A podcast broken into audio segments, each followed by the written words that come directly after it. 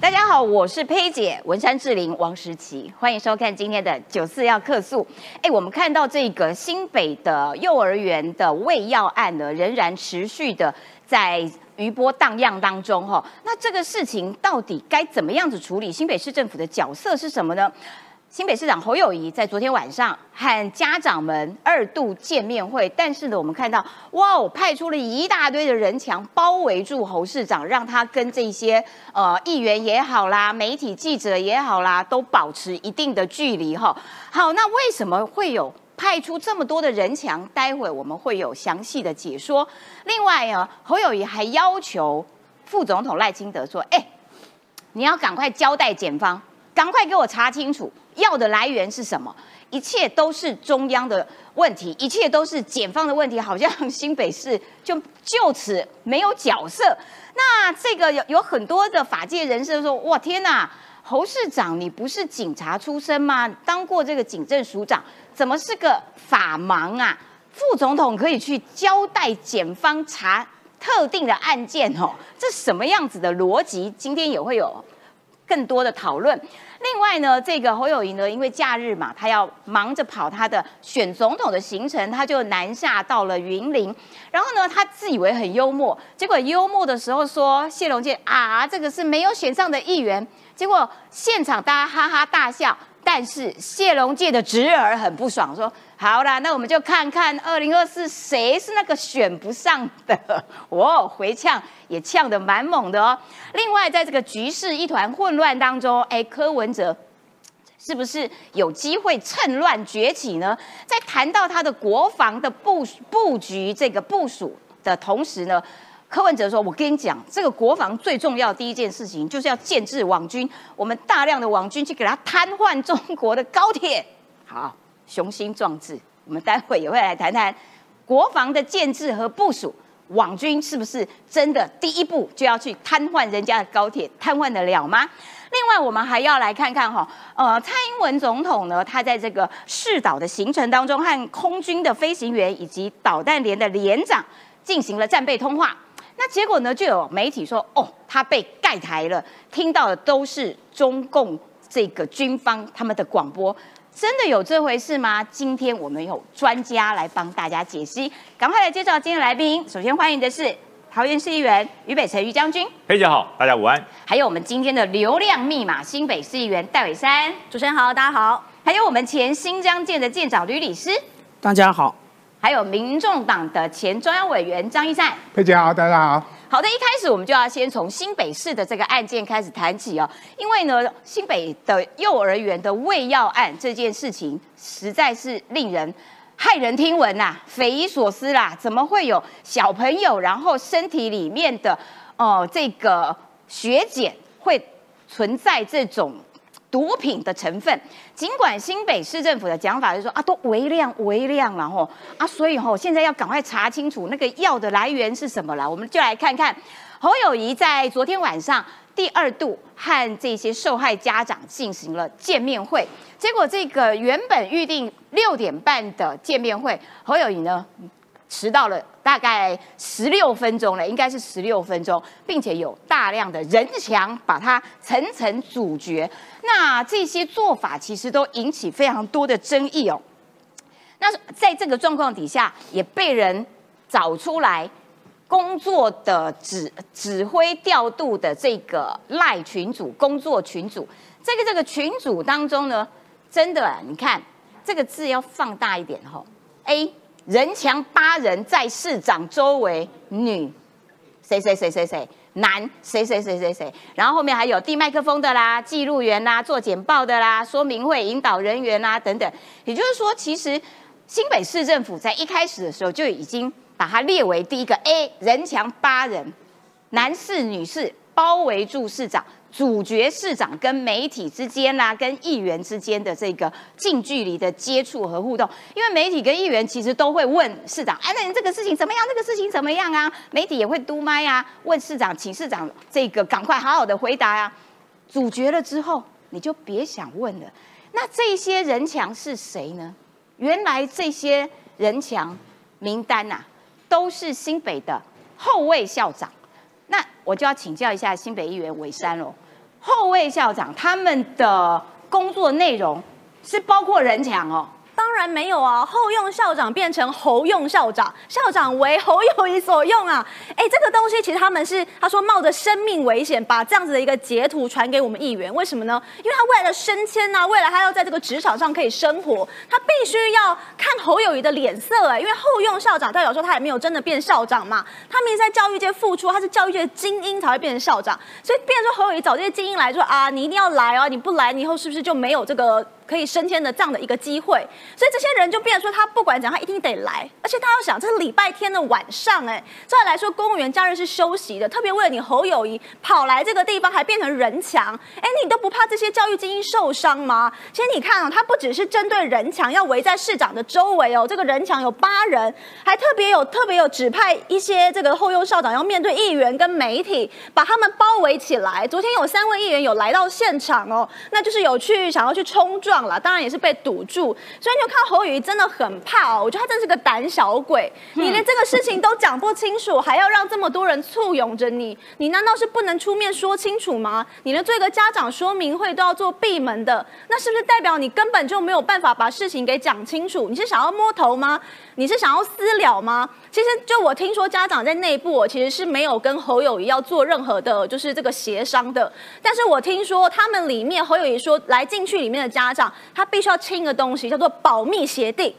你今天在这个会议里面一切东西，你都不可以流流出去，不可以录影。不可以做任何的录音，反正一切就是保密。那到底说了什么，我们不知道，我们觉得非常的奇怪。有什么东西需要保密的吗？你今天提供的这个资料是有什么东西不能对外流出去的吗？这非常非常奇怪。可是家长会害怕，你知道吗？因为小孩子的健康还是需要市政府进一步去清查，他才有机会得到这个真相嘛。所以，就我觉得现在家长就有一点像是当初的恩恩爸，恩恩爸在刚开始他也是曾经有相信过新北市政府，他也曾经有想要跟他们对话，可是发现他们都是。用一切的手段在拖延这个时间，或者拖延所有的方法，让这个变成舆论稍微平息之后，好像这件事就可以传过水无痕。像侯友看起来就在搞这一套啊，所以请问侯市长，你你为什么不讲清楚啊？不能录影，可是对于家长来说，我跟官这个官方的沟通，其实应该要留证据，因为万一以后有什么处理不善的时候，我才可以说，哎，不是不行啊，你当初你看我的录音是这样啊，你以前是这样承诺我，可是你没有做到。那如果都没有录音录影的话，对于家长来说不是就很不利的？不对症，而且重点他也只有监护人可以进去，你也不能带议员，不能带律师，不能带你相关可以当朋友佐证人进去。那毕竟这些家家长是被孤立起来、被包围起来，他是很无缘的，是很无助的。带律师，没错啊，其实应该是要有第三的人的人证嘛，你才有办法去确认说你讲的这些东西是真的嘛，或者说你真的会承诺的事情你会去做嘛。但侯宇现在看起来就是不想嘛。然后大家有没有发现，最近家长讲话真的是越来越少？其实这群家长，就我跟他们见面，这群家长其实没有化整为零啦，他们没有真的成为一个团体，比较像是个别，可能一撮就一撮去找不同的议员或是委员陈情。嗯，所以我们现在没有办法，我们自己像我自己身为议员，我没有办法确认这十七个家长，或者说这。剩下来呃还没有被验出这个状况，但是对于这个事情有疑虑的家长，我没有办法清楚知道到底这些家长都叫什么名字，就我只能掌握我手上的成型人。那所以在这个状况下来说，大家会发现这些家长第一他们。他们比较不知道怎么跟媒体去互动，甚至他讲的话越来越少。那我觉得很有可能就就是因为侯友谊市府就要求他们，你不准对外说明啊，你不准把我们的内部的事情告诉别人。那有没有威胁他们说，你讲了，我是不是以后就不跟你谈判了？其实我觉得家长会怕，是因为他们看到恩恩爸在前面就是一个例子。侯友谊就常会做这种事啊，就先杀一个人，杀鸡去去去去警侯嘛，杀鸡儆猴，就像对所有的议员，他就是特别卡我嘛，把我做例子嘛。侯友谊他们里面的副市长也曾经跟张志豪讲过啊，张志豪议员现在是我们民进党新闻部主任，他就跟他说，哎，你如果不好好配合我，你的下场就跟戴伟山是一样的，我就是那个杀鸡儆猴的对象，你不要搞我，因为我会搞你。对，没错没错，所以恩恩爸就是对于这些家长来说，他就是他的 target，就是他的一个目标。你如果敢对抗我这个人的下场，你你应该看到了吧？我绝对不会帮忙你，我绝对会跟你对着干，我绝对会跟你杠到底。所以，我觉得家长是会怕的。所以，在这个事件里面，发现家长的声音其实是比较薄弱的。他们很愤怒，可是他们不知道怎么办。我觉得他们有他们的困境在里面。然后，所以你会看到，就是说，我也就我一直很想要质疑侯友谊到底。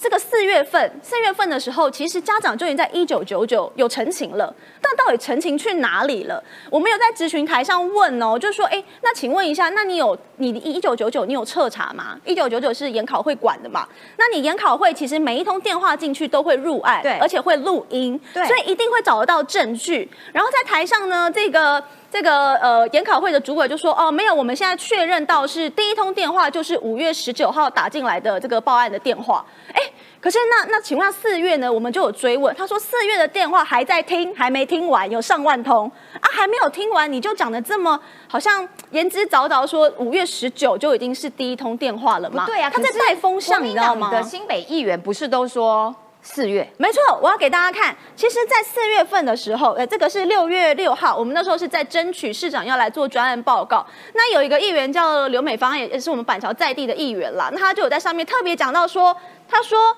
他说，其实他在四月份的时候，哎，他在四月份的时候，其实就已经接获通报了，但是因为政治因素，所以没有召开记者会。那我们也想问，是什么样的政治因素导致他没有办法开记者会呢？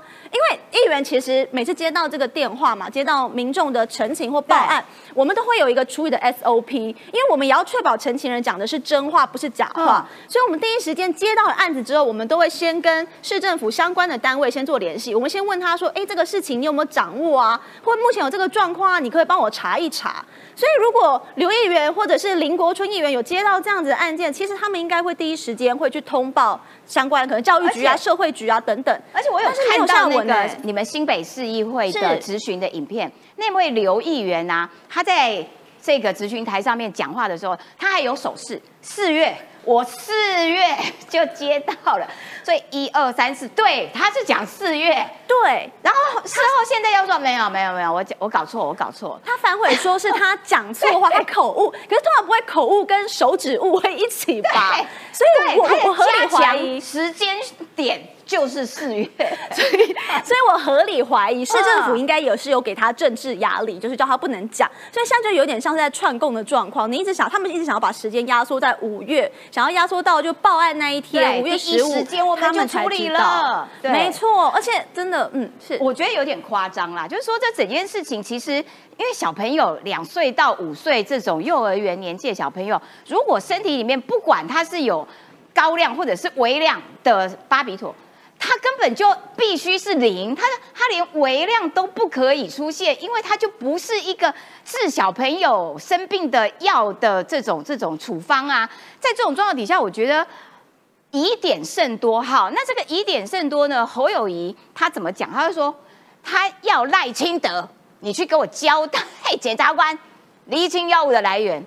然后呢，因为副总统赖清德呢。他也在跑行程当中也被问到这些问题啊。那他的讲法是说，因为媒体揭露你们四月就有家长反映，跟新北市政府五月才有动作，所以他站在医生的立场，希望新北市政府要成立这个医疗小组，对于这些小朋友受到影响的这些小朋友，要做一个比较完善的医疗上面的照顾，甚至有可能他必须是一个长期的，因为你不知道他什么时候，就是说不定他的这个伤害是。蛮长时间的哦，他这样子讲的时候，哇，这个侯友谊好凶哦，侯友谊凶巴巴。他今天早上就有回呛赖清德，赖清德，你搞不清楚状况，而且他今天早上的用语是赖清德，你搞不清状况。哎，他也没有讲赖副总统啊，他不知道在凶什么意思的，到底在凶什么啊？我们来看一下今天早上他的影片，请侯市长或新北市政府应该要尽速成立医疗团队。来保护这些孩子的健康，啊，侯市长加油！赖清德特别说话说我说我话错，说我话错重点，其实应该是赖清德话错重点。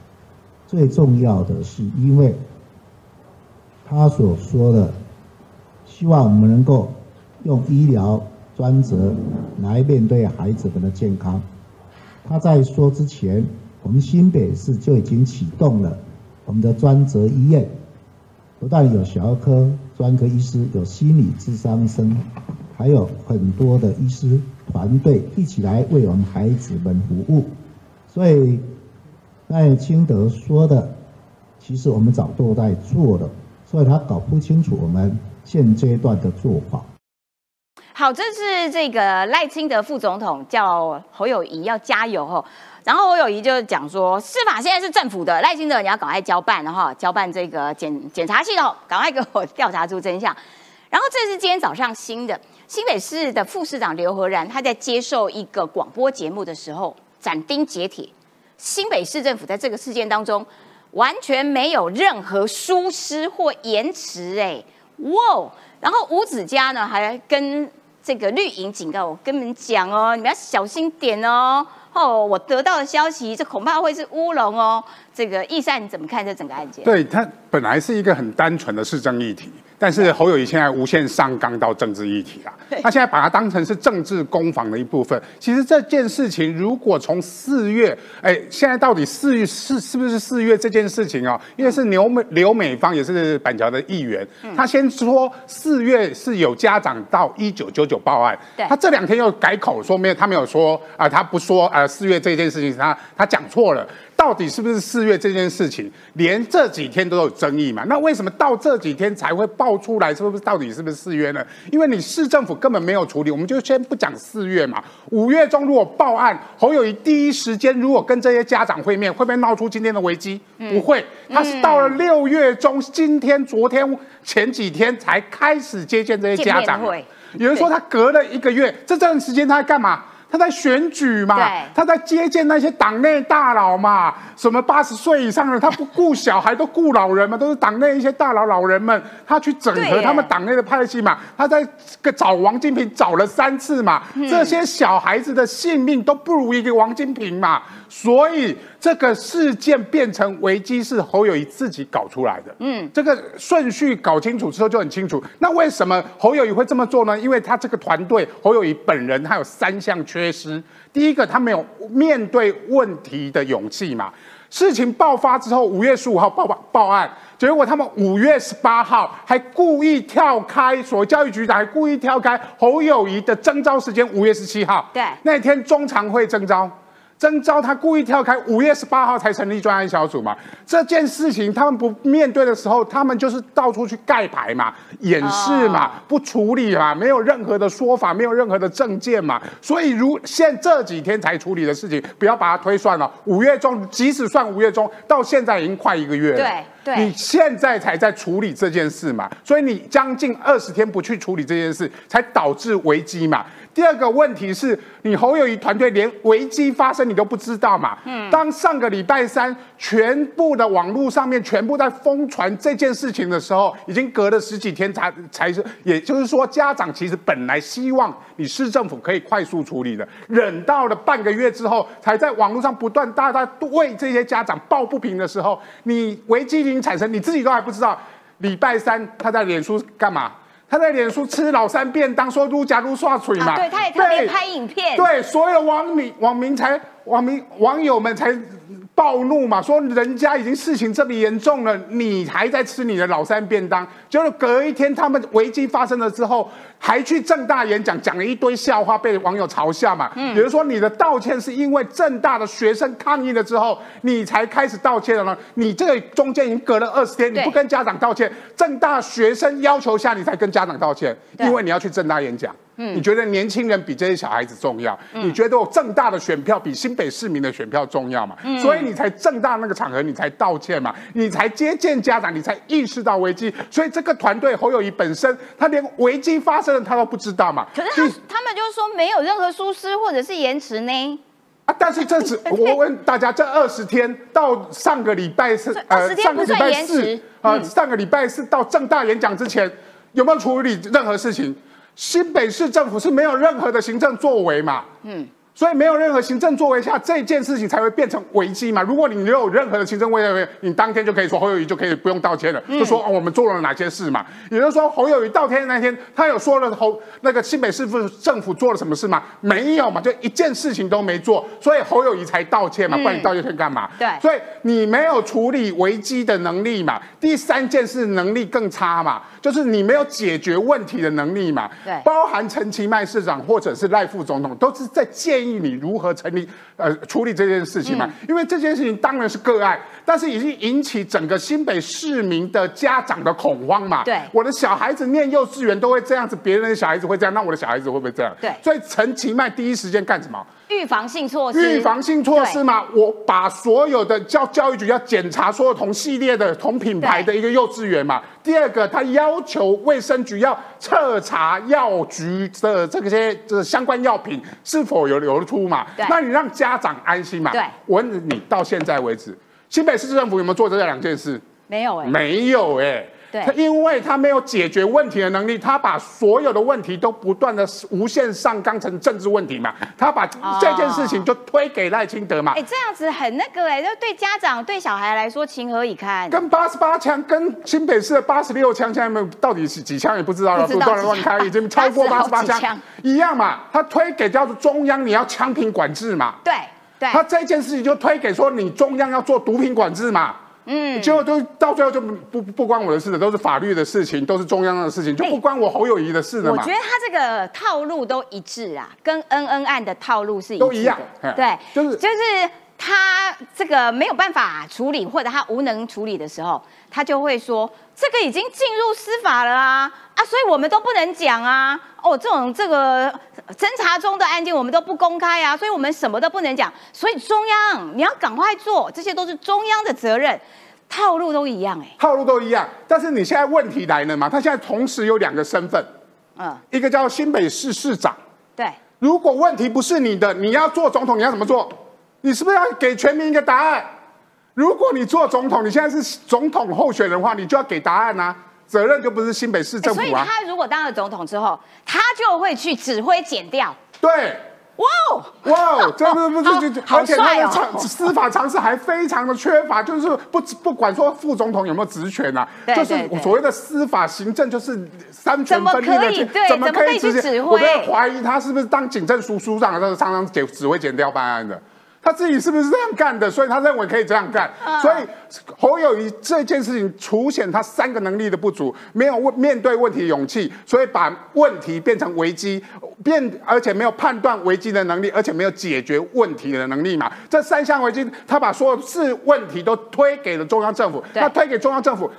新北市民就要问啊，那干脆中央来接管新北市政府，你就对支持好好去选总统嘛。对所以现在连他们党内都有人要求说啊，你你两行台籍你这不好了，你敢赢做好几行台籍啊？你新北市市市长或者是总统候选人，你 二择一嘛，挑一你选一个嘛，要不然就如果不然两个可能都没有，因为哦现在已经惹怒新北市。如果这样的事情越发生越多，会不会像韩韩国瑜一样，到最后你总统没选上，还要面临罢免的危机？所以你变成两头空嘛。所以侯友谊开始也要面对这样的选择了。的确，就是说，其实去年底的时候，新北市民才投了一百一十五万票给侯友谊，显然就是这个对他的这个寄予厚望，哈、给他的支持。好，那既然投了这个地方政府的这个票之后，大家当然会觉得，那所以地方政府也应该要进行他应该负起他应该有的责任，譬如说，司法是一条路，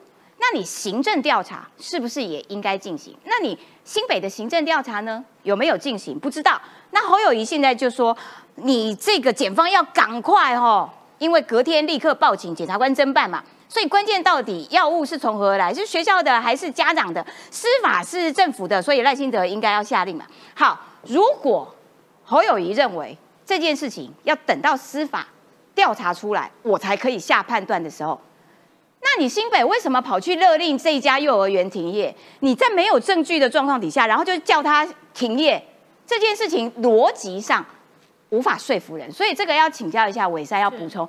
所以他自己连逻辑是怎样都搞不清楚，然后现在全部都丢给，因为民党中央政府执政嘛，中央处理器，中央给我解决。那所以新北的市政府到底平常有在忙什么吗？不知道哎、我都不知道他们在干嘛。没有依以前他们的手段啊，他们只要把这个事情丢给司法，一切就结束了。过去他在处理很多什么虐童案啊、虐婴案啊，甚至是公托公幼里面发生的事情，他都是这样处理。我们议员只要一问，他就说交给司法了，但他忽略了他现在在选总统，所以所有的媒体镁光灯都会在他的身上，所以他没有办法逃掉，所以他现在才好做这些补救措施，才要开什么家长说明会啊，后续才要说什么啊，他们其实也有也有在在做相关的调查。可是实际上，他看起来根本就是没有调查嘛，因为你如果第一时间知道，你就可以启动行政的调查嘛。啊、行政跟司法是分开的嘛，司法你要成案非常困难嘛，因为你要让人家就是罗织这个刑事的罪，他的这个。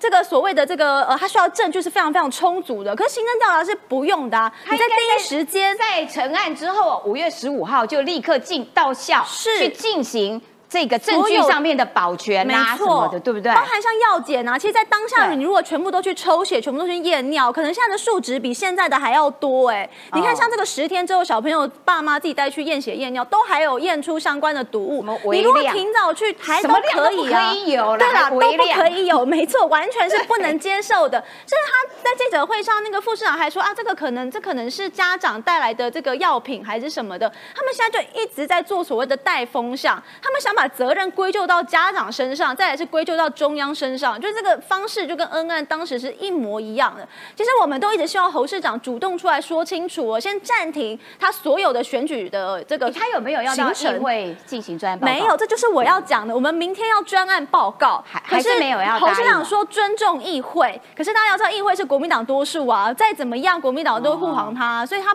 不可能来。他觉得议员比较难搞，所以我不要去。那家长比较好搞，所以见面会 OK。反正有人强嘛，没错没错，对他就是不来，柿子挑软的吃。哎，这个这个在那个地方自治史上是没有发生过这种事情的，就是说你专案报告市长不来，这是第一起。再是我们的专案报告只有报告没有询答哦，大家是不是觉得很好笑？对，没有询答。照理来说，应该是开人在上面，让我们一问一答，没有就听他们讲而已，听他们说，没有询答。那你交书面来就好了，我干嘛还要这样子？对啊，所以你玩呢？所以就是作秀啊。所以国民党他们最大的让步就是说，好，那我让你开一个这个所谓的专案会议嘛，但就只能说，然后不能问，那就把这个事情像一个过场就过去了。所以其实问题是，国民党的议员就还是没有站在人民那一边嘛，就大家现在就想知道这些小孩发生了什么事情啊？你你你是否是怎么做的？你进行了哪些调查？啊，有什么结果？你打算怎么就怎么样处理？哎，他们甚至连幼儿园都只裁罚六十六万块，哎，对对对啊，你不觉得很可笑吗？哎，我觉得新北有一点这个遗世独立。感觉已经独立，对，他自成一一格哎，然后就都有自己的规则，然后好像啊，你讲什么不好意思，我没有要听，这是我们新北独有的独创的规格。好，刚刚大家也都提到一个很重要的关键，就是因为侯友谊他现在身兼两职。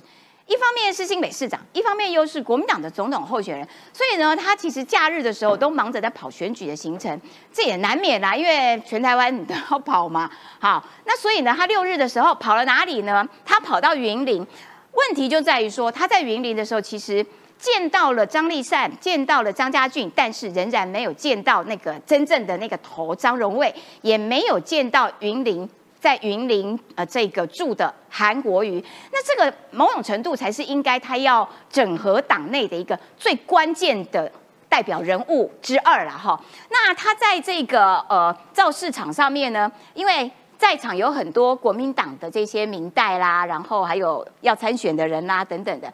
那侯友谊就很幽默，就介绍谢龙介的时候就说啊，这位哈他是没选上的议员。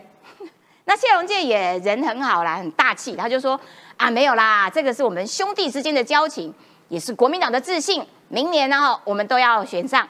但是谢龙介的侄儿看了很听了很不开心，他觉得那就看二零二四是谁没选上喽。这个要请教也于北辰，侯氏幽默让同志们很难接招。呃，其实哈，侯友谊现在最大的灾难，倒不是什么整合，倒不是什么失言。侯友宪最大的灾难叫做迷音化，粉丝那个迷你的迷迷音化，就是什么叫迷音化呢？就是大家觉得笑他变成是一种流量密码。四年前韩国瑜就是民音图的代表，对他已经民音化了。现在整个整个这个侯友谊真的是民音化了，好像不笑他跟不上时代，不笑他我就不是年轻人，不笑他我就不会评论政治，不笑他我就没有办法客观说话。哎，这不很可怕哎。嗯，所以你看，他到了台南去，谢龙介，谢龙介心中的痛是什么？挑战市长没成功嘛？对呀，很痛哎。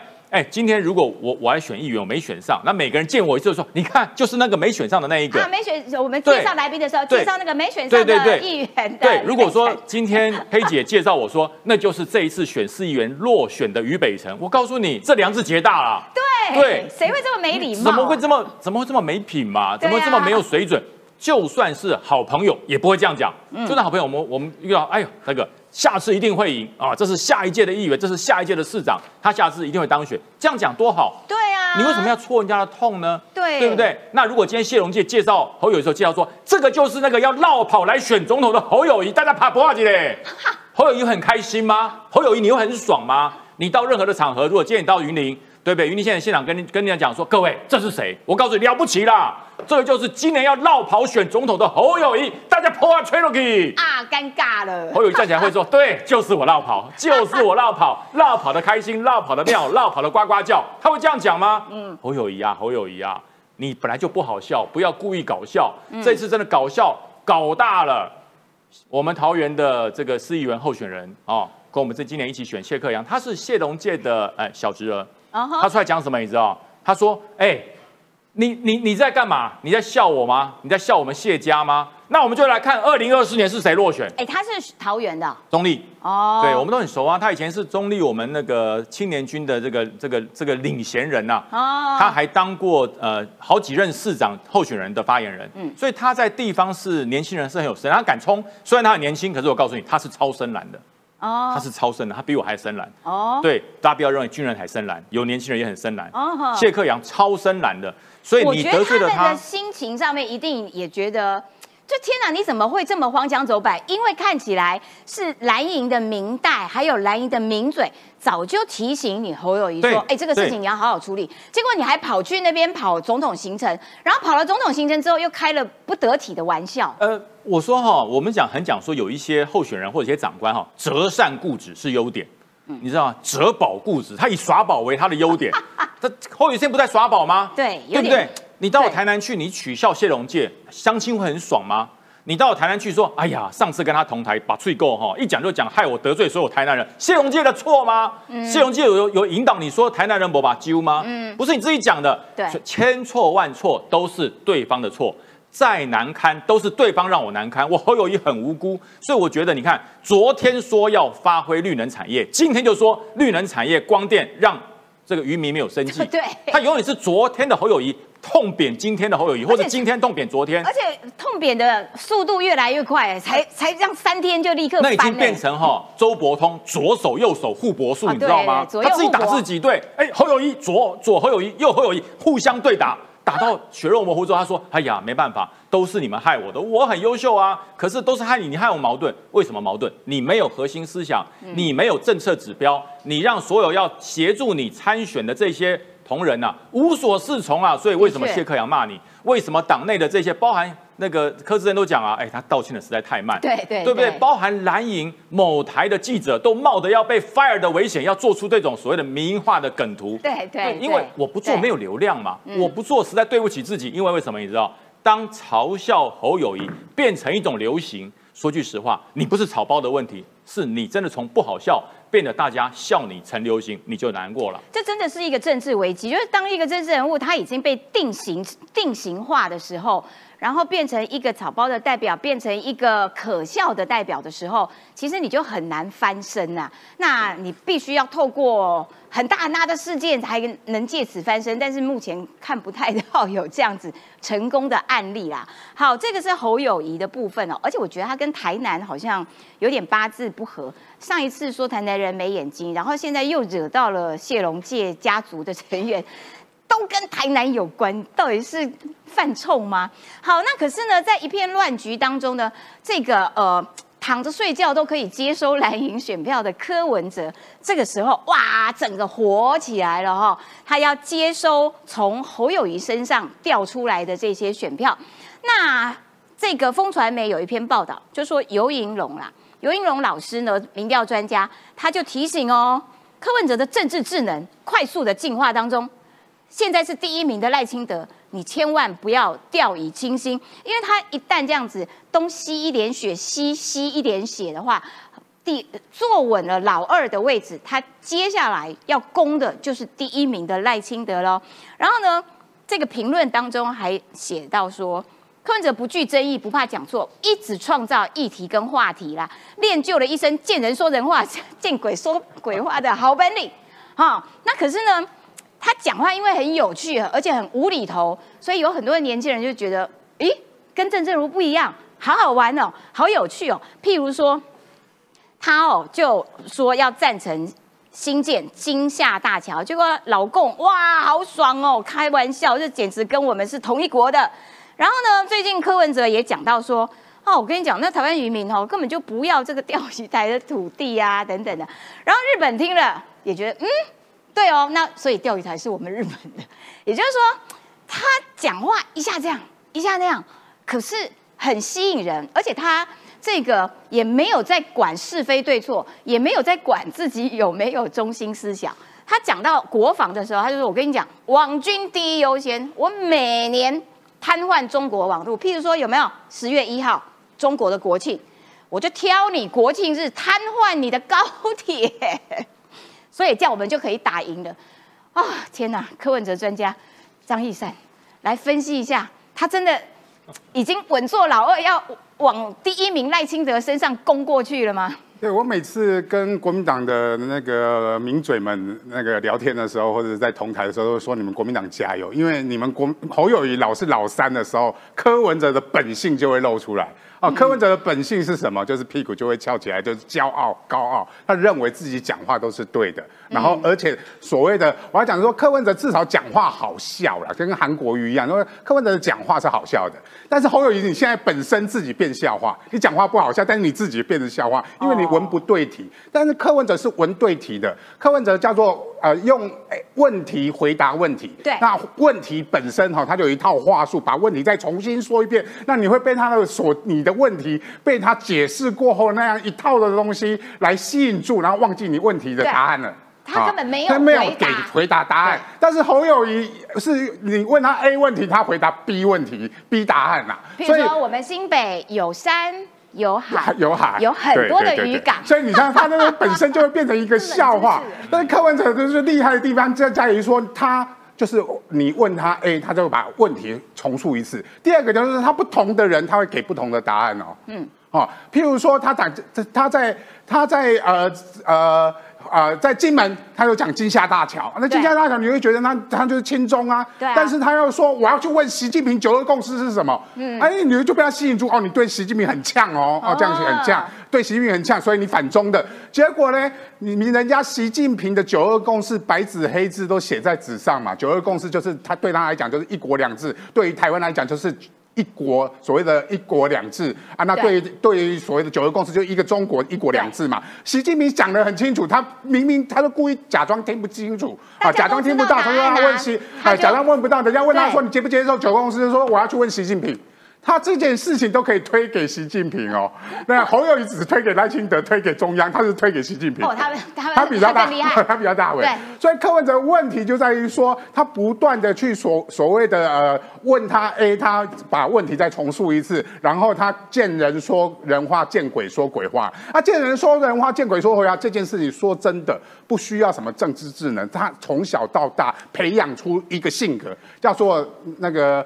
嗯，人家那个智库讲的很清楚了，叫 dishonest，dishonest 就叫说谎成性啦，在英文翻译里面说谎成性，你只要不，因为我们一一般人说谎是会脸红的哦，他完全不会，因为他这个词其实是蛮贬义人的。对对。对，所以他他完全不会觉得说啊，我我昨天讲了什么，今天讲什么是有差别的，他觉得说我今天讲跟你讲这个是让你。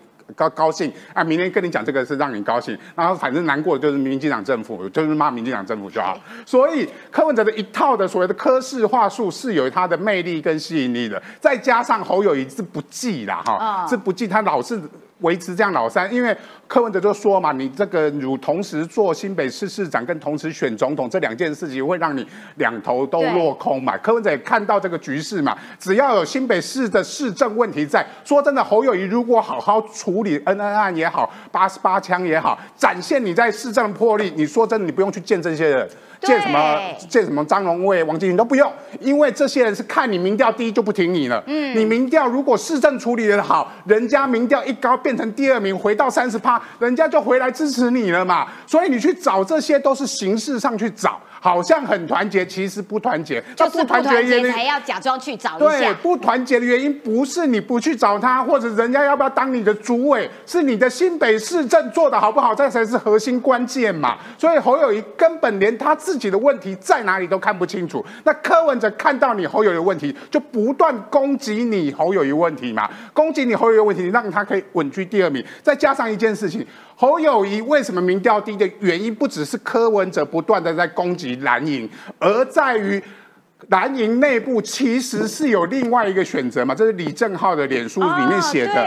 他说郭台铭怎么准备他在高雄的演大学的演讲？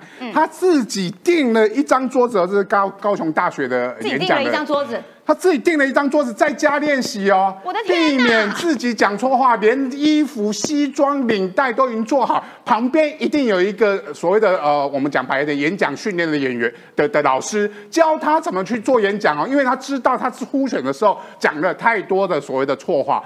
这个是柯郭台铭不断的训练自己演讲，我一直在说郭台铭其实从头到尾没有放弃嘛，他现在在打一场什么？他不只是去高雄演讲，他还在桃园那个所谓的所谓的我们于将军这种故事馆，就是异域故事馆，他就要吸引拉拢深蓝的选票我觉得这件事情真的很好笑，因为侯友谊小时候都是躲在床底下看漫画，而郭台铭他小时候。是躲起来看抑郁，哇，超有国家观念，差别就出来了嘛。我就是我跟所有的抑郁，所有的啊所谓的深蓝和外省的移民是站在一起的。我们都经过战争的磨，我才是正蓝军。所以他在打一场叫做没有候选人的总统大选嘛。所以他礼拜六去了桃园，去了高雄，去了所谓我说那个那个一支穿云箭，哈，千军万马站出来叫做蓝正蓝军，然后那个牛鬼。鬼蛇神站出来叫做地方派系嘛，他一南一北在收拢国民党的支持嘛，在等待一个时机。侯友谊自己选不下去了，嗯因为柯文哲说的，那个新北市长跟总统候选人，你只能你只有能力做一个东西，做一个职位。如果他选择了新北市市长，他放弃了总统候选人大选，郭台铭的机会就来了。对，我觉得郭台铭哦，他真的每一招都在打侯友谊的弱项。到大学演讲是不是我做好准备？我练习的到一百分，这个对照组就是你侯友谊去这个大学演讲，结果答非所问。但是侯友谊，呃，过两天吧，六月十七号左右，他要去台大了，对不对？对，他要去台大政治系的的这个跟学生对话。上次缺席嘛，这次对，他上次缺席嘛，所以这一次，嗯，大家还是会紧盯着他的表现呐。好，这个呃，伟山可不可以短评一下？就是说，好，那所以。当侯友谊的状况越来越萎缩的时候，哎，柯文哲趁势做大。当柯文哲站稳了老二，所以就要攻第一名的赖清德嘞。那赖清德还可以维持住这样子差距的领先吗？哎，但我是觉得柯文哲确实他有声量了，可是声量他却没有所谓的地方的组织。即便国民党的一些可能是里面的大佬啊，或一些比较重要的地方人士，他可能没有支持侯友谊，但他也不见得会转而支持柯文哲。嗯，所以这个到底谁会变老二还不知道。那所以我们当然还是要把柯当然是一个潜在的对手，所以我们还是必须要持续的去模拟他可能会做出什么样的手段。但不过柯文哲他最大的呃坏处就是他为自己会自爆啦，他常常就是很多事情都放在嘴上。讲讲太快，那其实常常失言，他也有可能对于大大家对他的信任度可能就会下降了。所以，我们目前来说，我们还是会觉得侯友谊他的这个这个所谓的他的这个潜在的这个这个状况，我们还是会比较去 focus 在他的这个身上。这样子，我觉得啊，赖清德啊，他不是每个礼拜都会试出一支 YouTube 的影片吗？他昨天晚上又试出一支，我觉得还蛮有意思的。他跑去学洗头啦，但是如果他可以。躺下来，让人家帮他洗，然后不要弄中分，有没有？弄旁分。我觉得他这样对于年轻人，三十年的中分改变发型，对 对，我觉得他改变发型，搞不好年轻人觉得哈还蛮好笑的，蛮有意思的。好啦，呃，大家都在累积自己的这个政治上面的能量啦。我们要来看看军事，但是我们要先感谢斗内，刚刚有一位网友斗内六七零元，谢谢。感感谢你的 donate。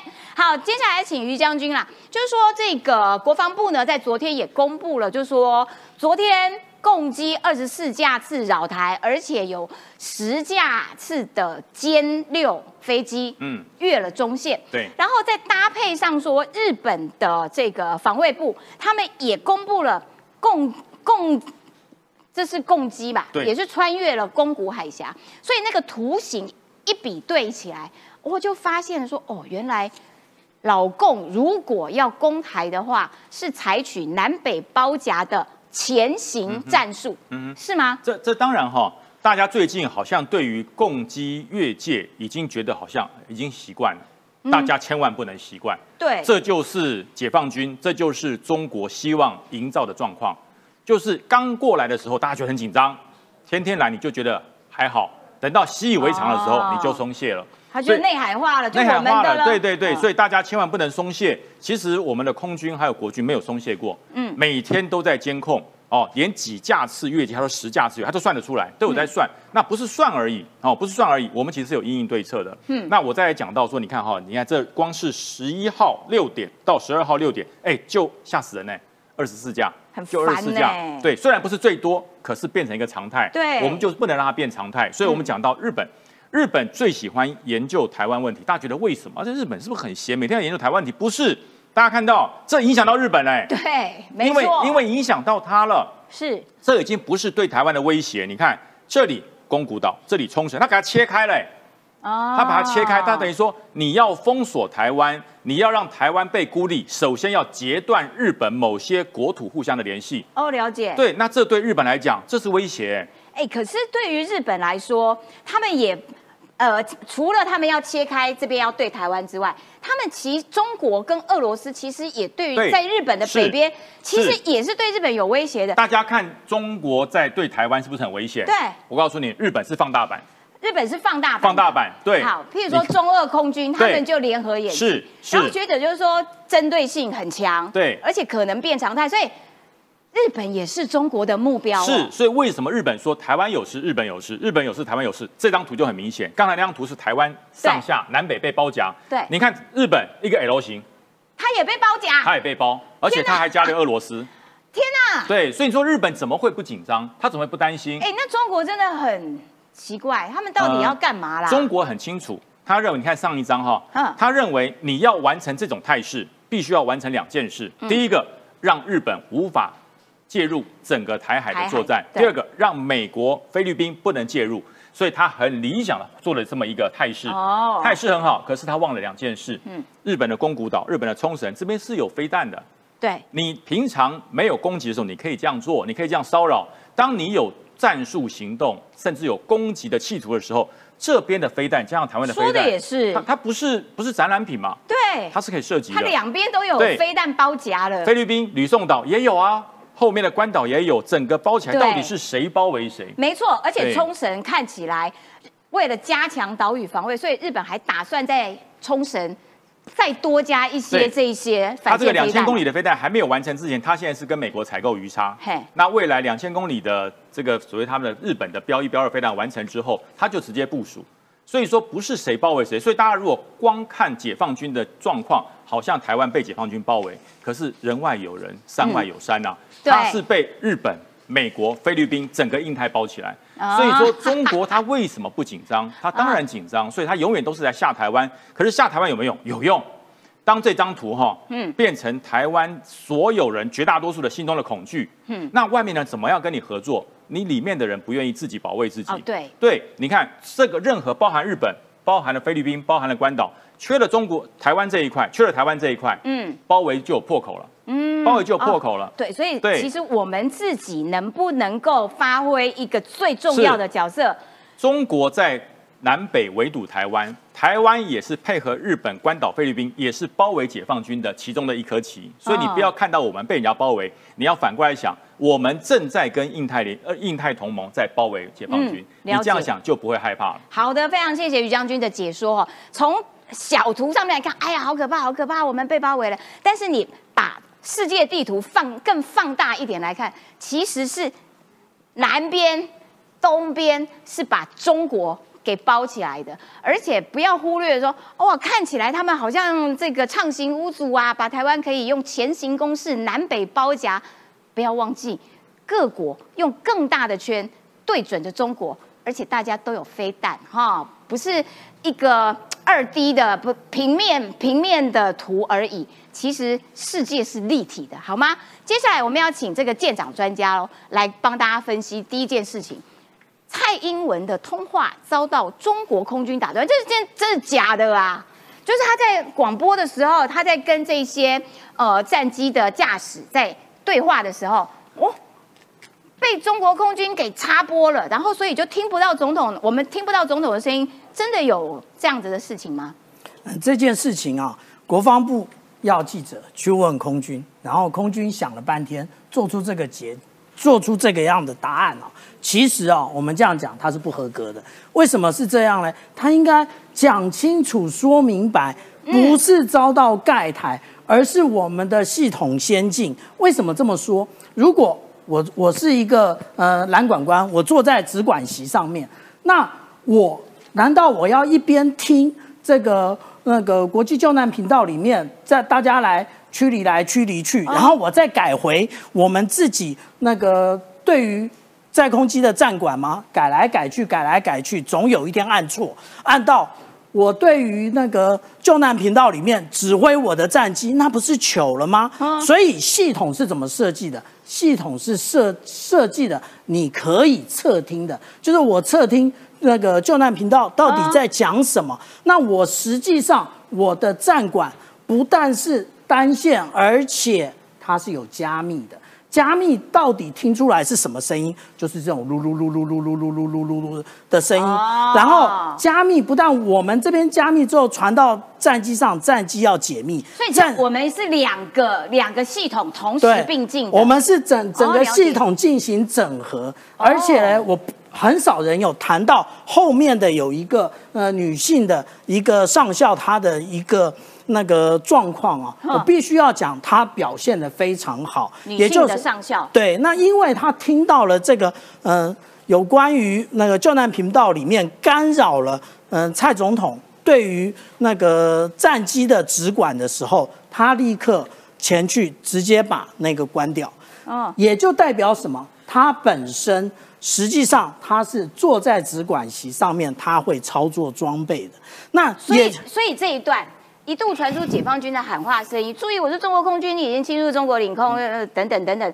这段谈话是在救难的那个频道当中干扰的，对而不是我们加密的这个元首跟非官之间的对话。，对，那个元、哦那个总统讲的，他说我是 VIP 啊，这些这一个是有经过加密的。你说，哎，你怎么知道？因为我们以前在海上巡弋，我们也要做海空通联啊。海空通联指定频道，然后我们要怎么样加密，都是有相关规定的。那绝对不是哦我打开一个频率，大家都可以听，绝对不是如此啊。那如果我们看回刚刚的那个刚刚的我们刚刚的这这一个图啊，那我稍微帮那个我们于将军同学，然后做一个补充啊。同学耶。我们是中正预校的同学。那如果说我们仔仔细看这个啊，嗯，其实解放军他的思维是什么？他的思维其实是反介入区域拒止。那他在这里行述这一段是区域拒止，也就是他要把我们台湾围起来打。那至于说他为什么一直跑到那个我们讲的 冲之鸟礁以南的地区，也就是台湾东部海域这边，其实是反介入。他反谁的介入？反美国从对岸从关岛来的。所以其实他的他的演训一直都是围着这个转啊。好，那我们接下来啊，我们讲到说那个有关于我们太平岛的演训啊。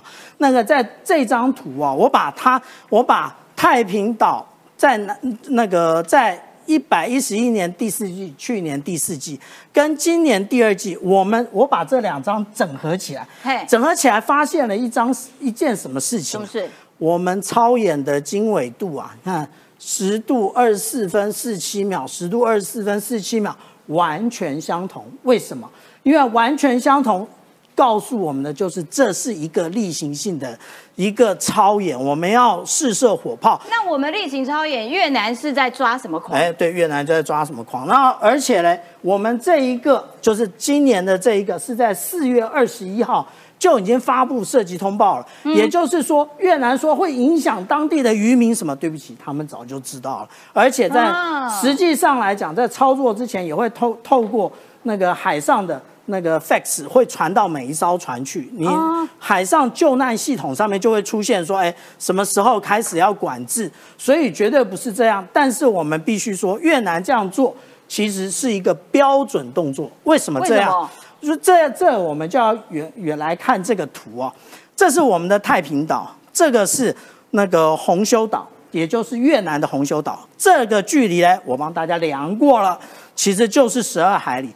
十二海里是什么概念？就是临海的概念。领海对也就是我们在这里试射火炮，等于打到了越南红修岛的领海里面。所以我们两边领海是有一点相接的。我们是完全接在一起，重叠了而且我们又没有划定暂行执法线。